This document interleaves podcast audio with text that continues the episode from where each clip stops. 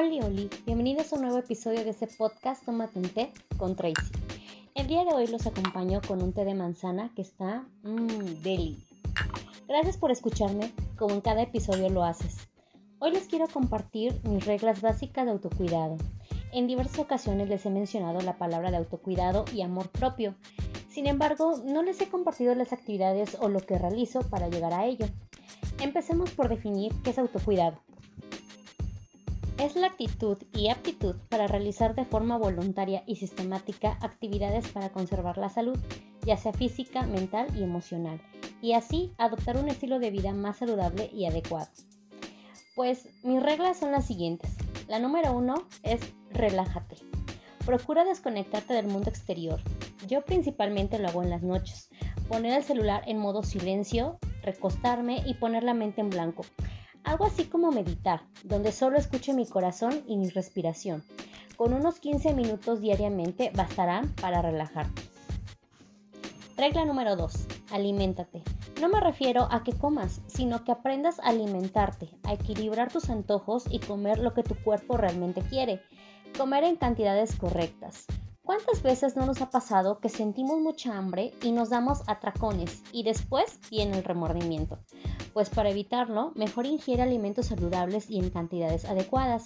La obesidad es un gran problema de salud que aqueja a los mexicanos, aparte del, del lado estético. Esta enfermedad le cuesta millones de pesos a nuestro país. Evita los alimentos con grasa y opta por alimentos orgánicos bajos en carbohidratos.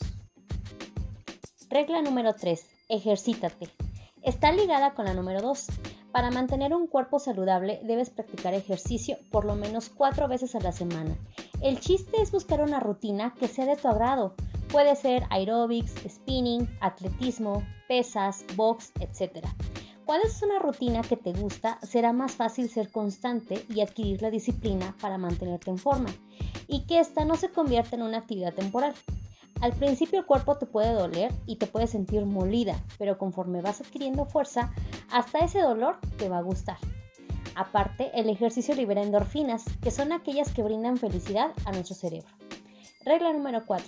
Consiéntete. Por lo menos un día a la semana, date ese gustito que tanto anhelas, ya sea pasear, conocer nuevos lugares, salir a divertirte con tus amigos, te compras un día de spa, salir a comer, a un restaurante, etc.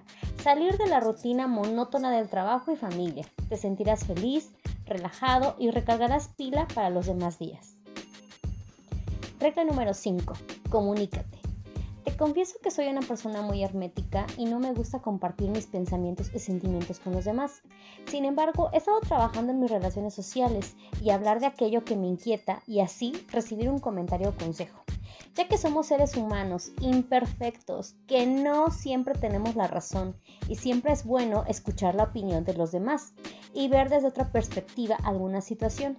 Es por ello que acércate a tus amigos o amigas y mantén una comunicación donde puedas sentir ese apoyo y compañía. Regla número 6. Busca buenas vibras. Rodéate de personas positivas que te inyecten energía, que te animen a salir adelante, a esforzarte, a crecer y elimina de tu vida a las personas que solo te abruman con sus quejas, comentarios negativos y que solo observan y comentan tus errores.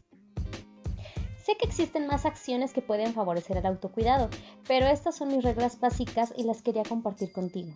Espero que sean de ayuda. Muchas gracias por escucharme el día de hoy y Cierro con una frase que dice, la buena vida es un proceso, no un estado del ser.